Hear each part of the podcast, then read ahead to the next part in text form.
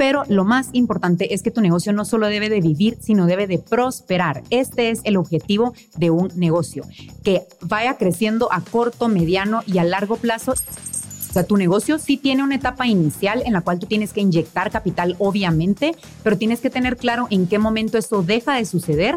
Ya el negocio empieza a mantenerse solo y entonces tú ya no tienes que estar haciendo grandes esfuerzos, sino que el mismo negocio empieza a caminar. Ese es un negocio que vive y que prospera tienes que tener en cuenta las estrategias de venta que vas a implementar. Si vas a poner un sale, un descuento, venta a mayoristas, promociones o una persona, por ejemplo, que te compre un 2 por 1 todo eso tienes que hacer números para saber cuánta cantidad de productos puedes poner en promoción sin comprometer tu ganancia o tu, tu utilidad tenemos que entender que el yo, el negocio no es mío. Yo soy empleada del negocio. Mm. Cuando yo cambio esa mentalidad y me convierto en empleada de mi negocio y me pongo un sueldo y una remuneración justa, entonces mi negocio empieza a crecer. Bienvenidos al podcast Amigo Financiero de Ban Rural, donde aprendemos a manejar mejor nuestro dinero. Un espacio para conversar sobre educación financiera simple y fácil de entender. Amigo Financiero, el amigo en quien puedes confiar para obtener consejos prácticos y sencillos. El amigo que te enseña a manejar tus finanzas. El amigo que te ayuda a crecer. Y junto a nuestros invitados expertos, Amigos Financieros, junto a ellos aprenderemos a tomar el control de nuestras finanzas. Yo soy Pamela Paz. Y yo David Castro. Y esto es Amigo Financiero. Bienvenidos a un episodio más de Amigo Financiero, donde aprendemos a manejar mejor nuestro dinero. Y en este episodio vamos a responder a la siguiente pregunta. ¿Tu negocio vive o sobrevive? Y este tema tan importante para platicarlo en este episodio solo puede ser llevado a cabo, tomado por una amiga financiera. Y nuestra invitada de hoy es Emprendedora guatemalteca, creadora de la marca Shivos, es un emprendimiento enfocado en promover el bienestar integral para la mujer. Es educadora, tallerista, conferencista, promueve temas a través de sus plataformas como bienestar integral, finanzas personales, productividad consciente, entre otros. Con nosotros está en este episodio Karen Cosesa. Muchísimas gracias por tenerme aquí como su amiga financiera. La verdad que muy emocionada. Creo que este tema es importantísimo y esencial, mm. ya sea que tú quieras emprender o que ya estés emprendiendo y no quieres que se te traben las carretas. Uy. Me encanta tener a Karen que te faltó decir es nuestra amiga. Es nuestra, nuestra amiga. Amiga, amiga, amiga, que por cierto admiro demasiado y me encanta que pueda estar acá. Su emprendimiento es súper exitoso también. Los productos de su emprendimiento. Sí, soy fan de todo lo que hace Karen y por eso de una vez te quiero preguntar.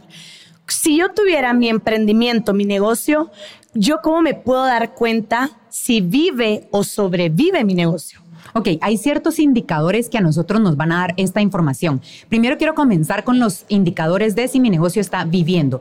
El más importante para mí es cuando tú alcanzas el punto de equilibrio y entonces comienzas a tener ganancias. ¿Qué es el punto de equilibrio? Es ese momento en donde todavía no has ganado dinero, pero no has perdido. Es decir, estas tablas. Ese número, sobre todo cuando es producto físico, es importantísimo. En segundo lugar, cuando tú ya puedes pagar los gastos fijos de tu emprendimiento o de tu negocio sin comprometer capital propio. Ya, ya se está manteniendo, exactamente. Ya solito, solito se mantiene. Ajá, solito está manteniendo. Eso significa que ya está viviendo, ya está floreciendo el negocio. Eso quiere decir como que, por ejemplo, que de lo que estoy haciendo yo puedo seguir invirtiendo, no viendo de dónde más jalo para poder invertir. Si no tienes necesidad de seguir sacando capital propio, sino que ya de la ganancia que obtienes, ah. tú ya puedes reinvertir, que ese es el tercer punto. Empiezas a reinvertir y puedes empezar a crear proyectos nuevos. Ajá. Y el último, y uno de los más importantes, es que cuando, cuando tú tienes una base monetaria ya para varios meses, que eso se los voy a explicar un poquito después, pero que es una base monetaria que a ti te permite no ir viviendo en el mes a mes, sino que ir también enfrentando eh, cualquier emergencia cualquier eventualidad, etcétera. Creo que esos son indicadores importantes, pero lo más importante es que tu negocio no solo debe de vivir, sino debe de prosperar. Este es el objetivo de un negocio, que vaya creciendo a corto, mediano y a largo plazo y que también se vaya transformando según la visión del emprendedor y lo más importante según las circunstancias del mercado. ¿Qué sería sobrevivir entonces? Eh, seguir eh, endeudado, endeudado, no en este caso, pura deuda, ¿verdad? para pagar los costos, los costos fijos. Sí, tenemos ciertos indicadores de igual manera de, cuando nuestro negocio está sobreviviendo. El primero es si tu punto de equilibrio está demasiado difícil de alcanzar. Por ejemplo, vas a hacer 500 unidades de algo y tu punto de equilibrio es vender 400 está casi inalcanzable, o sea, está demasiado lejos, te va a costar mucho esfuerzo para poder promocionar el producto y llegar a ese punto en donde comienzas a ganar dinero. Mm. En segundo lugar, cuando estás consumiendo recursos propios o lo peor, endeudamiento, cuando ya estás en un ciclo vicioso de endeudamiento para poder sacar adelante tu negocio y no hay modo que te pongas tablas. Eh, también cuando empiezas a perder clientes, ya sea por competencia o simplemente porque estás dando un servicio deficiente y sabes que estás fallando en ciertas cosas y no tienes el conocimiento quizás para dar esas mejoras. Y por último, eh, cuando no tienes liquidez para también hacer mejoras necesarias o enfrentar negocios. Por ejemplo, si yo tengo un salón de belleza y se reventó uno de los lavacabezas y yo no tengo para poder arreglarlo y empiezan a pasar cosas y como tú no tienes la liquidez para poder hacerlo, eso significa para mí que tu negocio está sobreviviendo. Y ahí quiero aclarar, los negocios puede ser que tengan etapas de sobrevivencia y qué podemos hacer en esto tenemos que tener planes de acción muy, muy eh, ordenados para poder afrontar la situación sin comprometer activos de tu negocio, sin comprometer obviamente planilla y los gastos fijos y sobre todo la propia capacidad de producir del negocio. Porque cuando se compromete la, capacidad de producir, ya no vas a seguir generando ganancias. Eso es como lo más complicado. Eh, y también lo que yo recomiendo es sacar productos que generen liquidez rápida para poderte reponer y entonces ya encontrar otra vez un punto de estabilidad.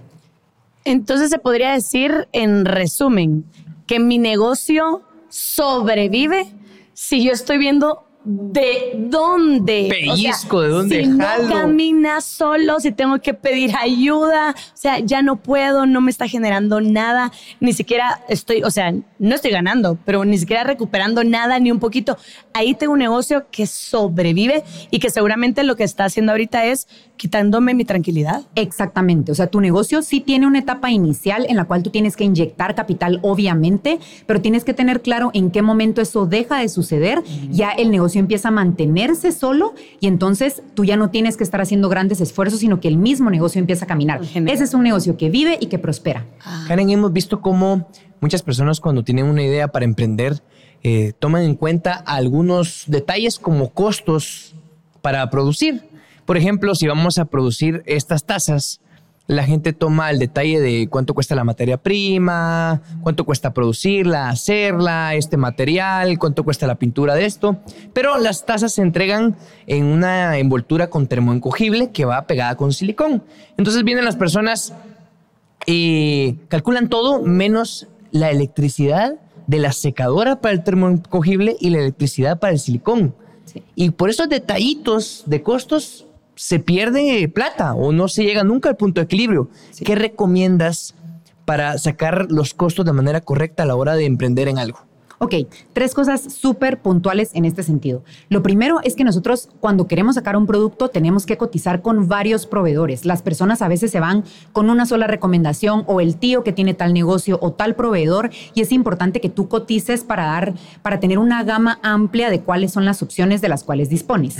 Eh, y también que conozcas los esfuerzos monetarios, como decías tú David, que se necesitan no solo para el producto, sino también para promocionarlo y para llevarlo a la mano del cliente final, que a veces no se considera. No. Se considera solo el hacer la taza. Em, en este sentido, yo recomiendo hacer prototipos, testearlos con los clientes, también conseguir mentores o conseguir guías que te puedan ayudar en el proceso y eh, tomar en cuenta, por último, los tres tipos de gastos eh, en, los que, en los cuales tú incurres cuando vas a sacar un producto. Se dividen en tres. Es un gasto fijo, un gasto variable y un eh, gasto asociado. ¿Cuál es la diferencia de cada uno de estos? El gasto fijo es ese que existe eh, y que hace que tu negocio simplemente funcione. Por ejemplo, yo tengo una constructora y compré una panelita para poder transportar las, los tablayezos. Yo ya adquirí ese compromiso, es un gasto fijo, tengo que pagar mes a mes en la, panel. y sin la panel yo no puedo transportar el tablayeso. Entonces es un costo fijo que es necesario para que el negocio exista y funcione. Que sí o sí tiene que estar. Sí o sí tiene que estar. Luego, el costo variable es un costo que eh, depende un poco del lote que tú estás produciendo o de la cantidad de unidades. Por ejemplo, si pensamos en un negocio que tenga ciertas temporadas altas cuando tiene que contratar personal adicional, eso es un costo variable porque no se va a mantener todo el tiempo, sino Sí, pues. dependiendo de la situación es que tú tienes que hacer ese costo sí o no. Y el tercero que es el costo asociado, que como tú decías, Ese nunca lo he escuchado. Ah, el asociado es el que va directamente conectado con la venta final del producto. Si no hay venta final, no hay costo. Por ejemplo, los impuestos, el envío, el empaque. Ah, una comisión a un vendedor, a un- Una, alguien de- del departamento comercial. Exactamente, porque por ejemplo, si tu, si tu producto no se vendió, no tienes que pagar impuestos. Sí, Entonces pues. es un costo asociado con la venta final del producto. Ah. Envío, empaque, o sea, es que son cosas que uno no anda pensando. Después de vendido el producto. Exacto. Ajá. Ajá. Bueno, entonces cuando ya tenemos nosotros que hacer esta tasa, todo lo que ya mencionaste tú, Karen, son tanto de, es, es tanto de costo, Por unidad. ¿verdad? Ajá. Por unidad, supongamos que ya calculé todo y por unidad yo tengo que invertir por tasa, supongamos 50 quetzales, ¿verdad? Me estoy inventando algo. Tazona cara, ¿verdad? Sí. Pero ahora mi pregunta es, ¿cómo sé qué precio ponerle? Ok, súper buena tu pregunta porque muchas veces tenemos el costo del producto y simplemente le añadimos lo que creemos o según la competencia y listo. Eh, cuando tengo claro el costo de mi producto, el costo final, lo primero que tengo que hacer es agregarle el porcentaje de rentabilidad según el giro de negocio en el cual está. A nivel mundial, financieramente se manejan ciertos porcentajes de rentabilidad y les quiero dar tres ejemplos puntuales. Podemos saber que la recreación, por ejemplo, tiene un 38% de rentabilidad. Eh, cuando estamos hablando de educación tiene un 42%, cuando estamos hablando de ropa tiene un 45% aproximado. Entonces, lo primero que yo hago es sobre es, por ejemplo, que costara 100 quetzales mi producto y el costo de rentabilidad por la industria es de 25%, yo ya sé que ahí estoy sobre 125 quetzales. Ese es el primer paso Sí, pues. para ponerle el precio. Ese sería el precio entonces. No, eso Ah, sería el, el primer paso. Ah. ¿Y dónde consigo uno de esos promedios de rentabilidad? Los puedes investigar, realmente, bueno, en internet hay de todo. Yo los leí en un libro, no recuerdo cuál es ahorita, pero a nivel mundial sí se manejan. Ah, bueno, es fácil encontrar en internet. Sí, es fácil encontrar. muy bien, ajá. ajá. Eh, bueno, luego, cuando tienes esto, este precio eh, o este primer valor, diría yo, tienes que agregarle los costos por línea de distribución. Por ejemplo, si tú tienes que distribuyes por comisionista, distribuyes en una tienda física, distribuyes en una tienda en línea o pagas publicidad en Facebook, en Instagram o tienes un fee por tarjeta de crédito, esos son costos por distribución, lo tienes que sacar por línea de distribución y agregarlo. Ahí ya tienes un segundo valor. Ya le agregaste rentabilidad, ya le agregaste costo por distribución. Sobre eso agregas los impuestos. Van a variar dependiendo si tú estás como pequeño contribuyente, opcional simplificado, o si estás en un régimen eh, que se le llama sobre utilidades. Entonces agregas ese último número recalculas los impuestos para saber el número real y luego de eso tú ya puedes comparar y decir, ok, este número final que me dio, ¿cómo está conforme a mi competencia? Y ya definir y decir, bueno, le agrego o le quito un poquito y ya defino lo que es el precio final a venta. A la nombre. Todo lo que se tiene No. que hacer, porque solo vamos aventurándonos a la ligera. Ah, ah, de me, costó, ¿sabes a me, qué? costó, me costó la, casa, la tasa 50, la voy a poner en 60. Ajá, ay, le quiero ganar 15 quetzales. O No, sea, y, y también, y también algo importante que se me olvidó agregar, tienes que tener en cuenta las estrategias de venta que vas a implementar. Si vas a poner un sale, un descuento, venta a mayoristas, promociones o una persona, por ejemplo, que te compre un 2 por 1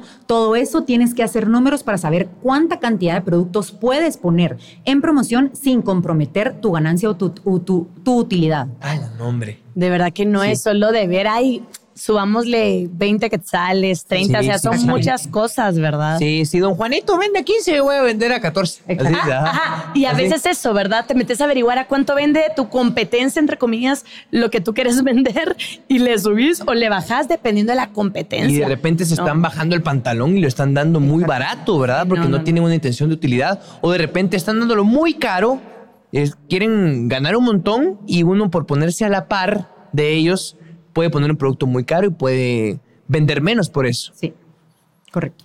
¿Por qué es muy importante saber cuáles son los costos de mi producto o servicio? Ok, si yo no conozco los costos de mi producto, no sé cómo ganar o obtener, gan- o sea, obtener ganancias de ello.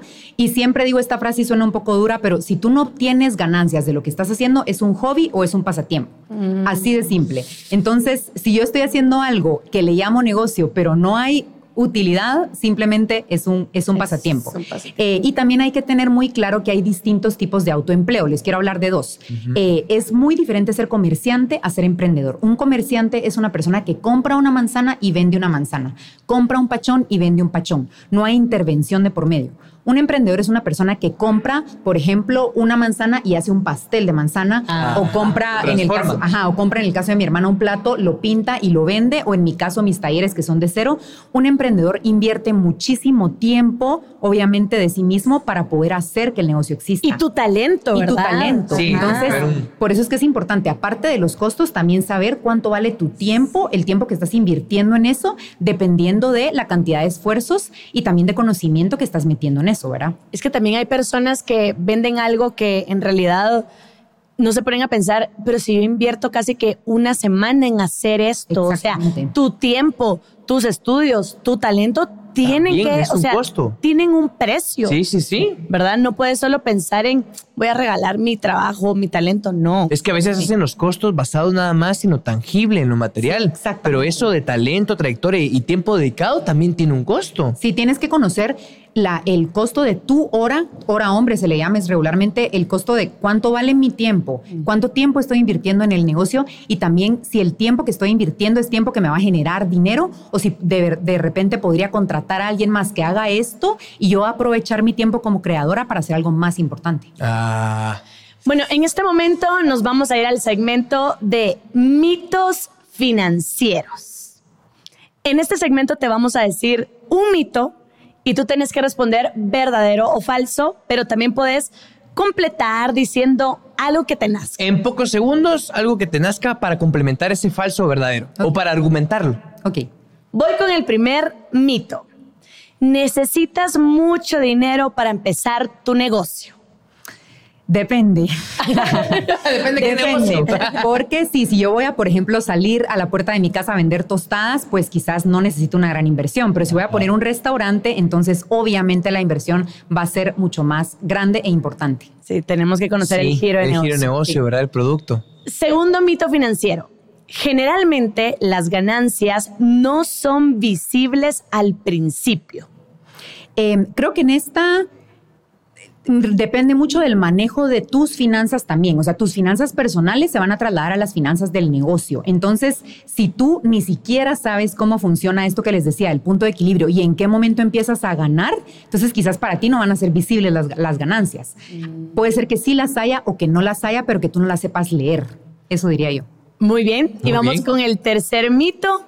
El producto es tan bueno que se venderá solo. ¿Cierto o falso? Totalmente falso. Hay que hacer un montón de esfuerzos primero a nivel de publicidad, pero también a nivel de logística, desde que el producto se crea hasta que el producto llega a las manos de la persona que lo compró. Sí, pues es que. Y a veces la misma familia o cuates de uno le dan cuerda. A la voz, qué rico eso. Hacelo para vender. Se va a vender solo. Y viene uno y produce 50 de esos. Y ni los que te dijeron que lo hicieras Ni te ellos compran. mismos, sí. Por lo mismo, Puede no ser. utilizaron ese mecanismo de publicidad para llegar hasta el consumidor final, ¿verdad? Sí, sí, sí. Bueno, la gente también participa con nosotros en este podcast. La gente ¿verdad? nos escribe y nos hace, bueno, nos deja preguntas para hacértelas a ti. Por ejemplo, Carla nos escribió, ¿qué aspectos esenciales debo tomar en cuenta al momento de hacer el presupuesto para mi emprendimiento? Ok, en primer lugar, y lo digo en todos mis talleres de finanzas, el presupuesto es un medio para cumplir tus sueños y los de tu emprendimiento, no una carga. Tenemos que cambiar esa mentalidad de que el presupuesto es una carga y algo que, que pereza hacerlo, porque realmente es, literalmente es el mapa de cómo nosotros vamos a trasladarnos y avanzar en nuestro negocio. El presupuesto también es una fuente de información. Yo tengo que aprender a leer los números y qué es lo que me están diciendo los números para que sea útil. No es simplemente ingresos, egresos y punto. A mí lo que me sirve en específico es categorizar cada uno de los gastos. Entonces, tengo ciertos gastos categorizados por colores, por ejemplo, qué gastos corresponden a publicidad, qué gastos corresponden a sueldos, qué gastos corresponden a materia prima, etcétera, para saber cuánto estoy invirtiendo y si me estoy pasando etcétera, ¿verdad?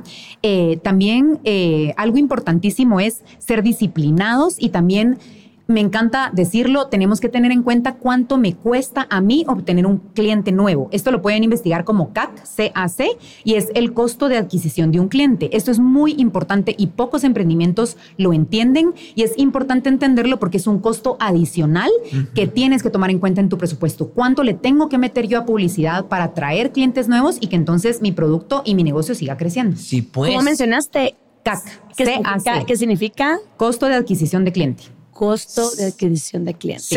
CAC. Muy bien. Nos escribe Alberto. Dice, ¿Cómo puedo mantener sano el flujo de caja? ¿Y cuál es el flujo de caja?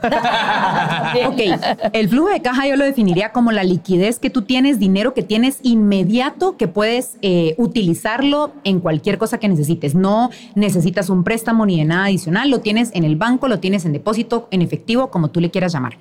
Primero, importantísimo es pagarte un sueldo como emprendedor. Tenemos que entender que el yo, el negocio no es mío. Yo soy empleada del negocio. Mm. Cuando yo cambio esa mentalidad y me convierto en empleada de mi negocio y me pongo un sueldo y una remuneración justa, entonces mi negocio empieza a crecer. Mm. No como muchos emprendedores que a todos nos ha pasado que uno empieza a ganar y qué bonito, empiezo a viajar y a darme la vida. Mm, tu negocio no va a crecer de esa manera. La segunda que yo diría es también calcular la relación de deuda-ingreso. Si tú vas a hacer una inversión, una inversión de capital importante, por ejemplo, vas a remodelar, no sé, tu discoteca, tienes que saber calcular esta, este porcentaje de deuda-ingreso para decir, ok, la deuda representa, regularmente se le llama una deuda sana a un 30% o menos. Ah. Si la deuda representa un 60% de tus ingresos anuales, es una deuda demasiado grande en este momento. Más de la mitad de lo que ingresa. Exactamente. Entonces, ese es un punto importante. No vivir del mes a mes. Eh, yo recomiendo un flujo de seis a ocho meses como emprendedor de tu poder mantener los costos de tu negocio, tu sueldo, etcétera, porque vivir de mes a mes es un estrés increíble que va a añadir eh, como mucha, mucha presión a tu negocio y no va a hacer que tú creativamente puedas funcionar. Em, y por último, también conocer, eh, y esto es importantísimo, lo quería mencionar, no hacer planes con el dinero teórico. A veces mandamos cotizaciones a ciertos lugares y decimos, ay, me va a salir y casi que estoy manifestando que esto me va a salir. Ya, ya, comprometí el dinero y se me cae el negocio. Entonces, esto para mantener un flujo sano, porque luego te endeudas y como no entró el dinero, entonces ¿verdad? Incluso, incluso yo me atrevería a decir, y tú que eres emprendedora me vas a decir, si hacer planes sobre cuentas por cobrar, incluso hasta eso es un riesgo. Ah, que tal vez alguien, alguien te debe porque te compró y le diste un lote de producto y todo, no te lo ha pagado, pero hacer una proyección sobre esa plata que te deben, hasta eso me imagino que es. Es un riesgo porque a veces te dicen un crédito de 30 a 90 días, a veces lo extienden 120 días, depende mucho de la empresa. Entonces, si yo realmente es eh, ir ir creando esta, esta, este bienestar financiero en el cual tu negocio funciona sin dinero, eh, sin dinero, ¿cómo diría? Que no existe. Pues, imaginario. o sea, no, es una realidad. Pues, sí, pues. no, no. Nos escribió Ana y pregunta, si actualmente estoy teniendo pérdidas, ¿cómo puedo rescatar mi negocio? Me da miedo que al subir el precio del producto pueda perder ventas o clientes. Ok, en primer lugar, utilizando la optimización. La optimización es nuestra mejor amiga como emprendedores. Podemos nosotros analizar desperdicios, quizás estamos desperdiciando tiempo, recursos, dinero, talento, logística o tenemos una persona que le estamos pagando un sueldo y realmente la persona no está haciendo mayor cosa. Entonces, eso es el primer, la primera recomendación, bajando costos, buscando, buscando alternativas y también cotizando con nuevos proveedores que te puedan dar diferentes opciones, eh, repensar el producto en sí, prototipar y ver de qué manera puedes transformar el producto y ofrecerlo como algo beneficioso para el cliente y que, y que lo vea como un giro distinto del mismo producto. Y por último, dos cosas importantes, crear nuevas fuentes de ingreso. Ahorita les voy a dar una recomendación y llegar a nuevos nichos de clientes. Quizás estoy solo en el nicho, por ejemplo, en mi caso, de 20 a 25, me voy a extender a emprendedoras, me voy a extender a mamás, me voy a extender a eh, señoras jubiladas, ¿me entienden? Como llegar a, más nichos expandirlo, más. Expandirlo. Y con esto de las fuentes de ingreso, yo como emprendedora, ya varios años de estar emprendiendo, recomiendo tener varias fuentes de ingreso. Yo en mi caso tengo cuatro fuentes de ingreso distintas. Doy cátedras, hago mis talleres por mi parte, tengo shivos y aparte hago freelance. Entonces siempre va variando, pero eso permite a mi negocio respirar. Porque cuando hay momentos que son un poquito complicados, no dependo únicamente de él. Entonces no lo ahogo. y no te ahogas tú tampoco. porque solo dependiendo de un lado cuesta, ¿verdad? Sí. La verdad que es la realidad. Que por cierto, Karen tiene un taller que se llama Rescata tus finanzas. O sea, búsquenla en las redes sociales porque constantemente está haciendo estos talleres y te puede funcionar no solo para rescatar tu negocio, sino para rescatar tus finanzas personales. E incluso para no caer. Para no, Ah, exacto. En ese nivel le tengo que rescatar algo, ¿verdad? como Sí. prevención Ajá, como también. prevención. Escribe Juan. ¿Podrías darme consejos para que un negocio sea exitoso? Ok, primero tengo que tener en cuenta que yo tengo que cuidar mucho de mí. Yo soy el activo más importante de mi empresa. No es el carro, no es el restaurante, no es, soy yo como emprendedor o como creador. Tengo que cuidar de mi tiempo, de mi salud mental, de los proyectos a los cuales les digo que sí o les digo que no, de las personas con las cuales yo me, me, me relaciono, meterme también en estos círculos de emprendedores, de personas que me ayuden y que me inspiren en el camino eh, y también volverme experto en mi área. Tenemos que estar estudiando constantemente en lo que hacemos, investigando, viendo qué hay allá afuera para poder crecer. Eh, tributar sería un consejo que te doy, no tenerle miedo a los impuestos. Es importante tributar e ir creciendo para poder obtener clientes más grandes. A veces las empresas no quieren trabajar con nosotros porque somos pequeño contribuyente y sobre ese régimen no se puede. Entonces, no tenerle miedo a tributar. O ni siquiera tenemos RTU. Exactamente. Entonces, sacar tu NIT, hacerlo y también tener en cuenta que los impuestos no son tuyos. Tú solo haces el, el, el canje de que agarras el impuesto del, del Y cliente y lo das, Ajá. pero no es un dinero que tú te puedes quedar. Eh, también darle una imagen distintiva y apropiada a tu negocio, dependiendo de lo que tú quieras vender para poder llegar a los clientes adecuados.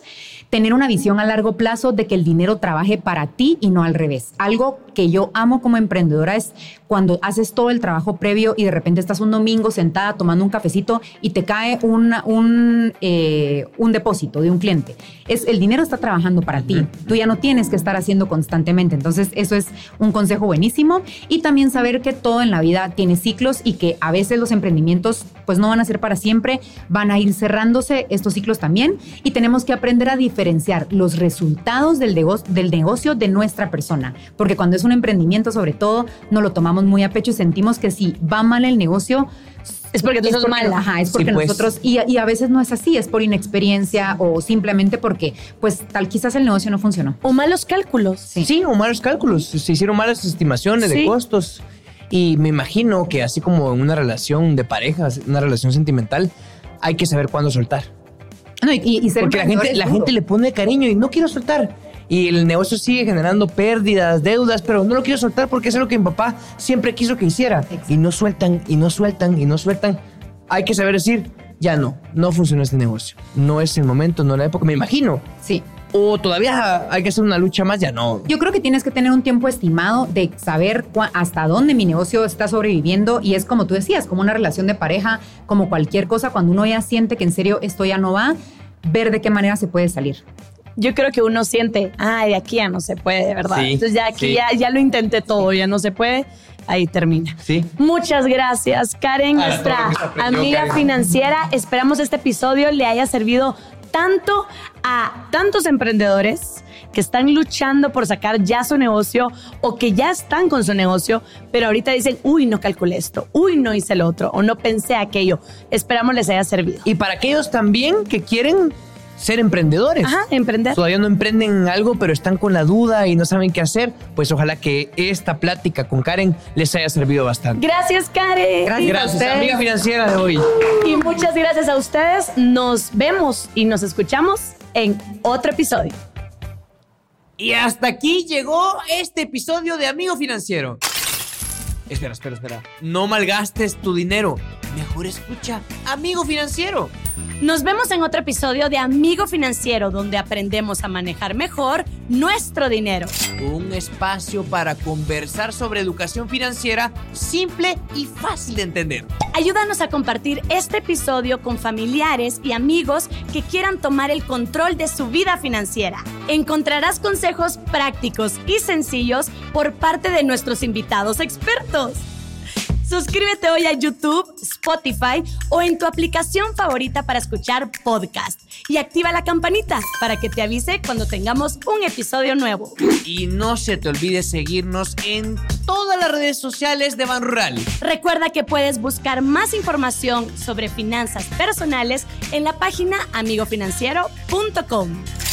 Hasta el próximo episodio. Amigos financieros,